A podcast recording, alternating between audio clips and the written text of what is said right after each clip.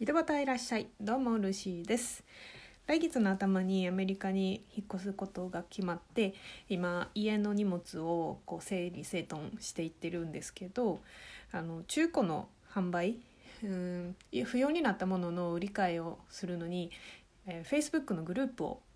使ったりしてます。でそこのねあのグループクラシファイドのグループなんですけどいつも普段見てるとなんかすごい古いものを結構高い値段で売ってて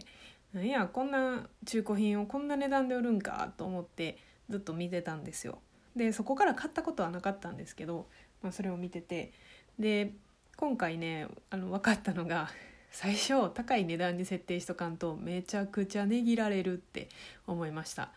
例えばなんですけどあのうち乾燥機あの室内干しの時につけてる乾燥機ですねを80ドルで出したら来たメッセージが「30ドルで買うよ」みたいな感じでなんかメッセージが来たらしくっていやいや80ドルから30ドルって半分以下ですよ。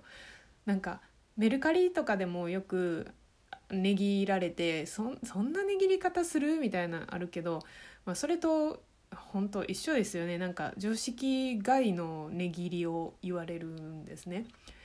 だってそうでしょ。メルカリでも8,000円で売ろうとしてるものを送料込みですよ。8,000円で売ろうとしてるものを3,000円で売れって。じゃあ送料別にしていいんかったら送料込みでとかって。いやいや手数料と送料でもう何もなくなるからみたいな感じになってね。まあそんな感じで。さすがにそれはね受け付けたくなかったので 30ドルやったら売らんっていう私は断ったんですけどね、まあ、今回その Facebook のグループで使ってるのは今住んでる地域に限定してるグループなのでそこでまあ売れなかったらメルカリとか使ってやろうかなと思ってるんですけどメルカリもねいろいろ、まあ、メルカリを使っていくつか物は売ったりはしてるんですけどやっぱり1割取られるっていうのが大きいのとで送料込みで出すことが多いので送料がかかるとね本当に全然手元にお金が入ってこないっていうかあほとんど残らないんですよねだからまあ言ってみれば、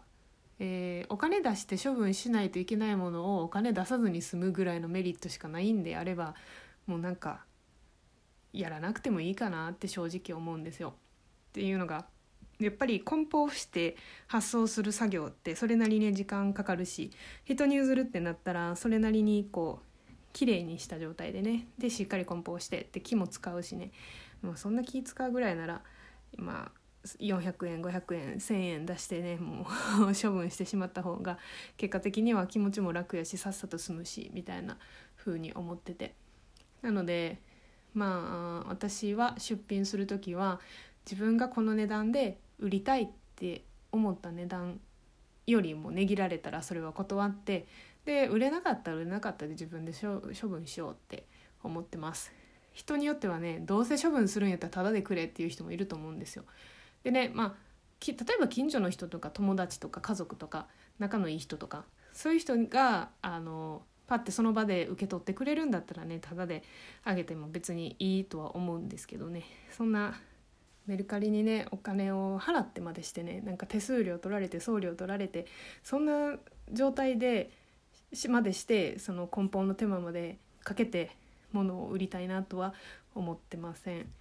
はい今の時期って結構引っ越しが多い時期だと思うので新生活でね一人暮らしの人とか結構安い家電求めてたりするので、まあ、タイミング的には悪くないのかなと思って、えー、頑張って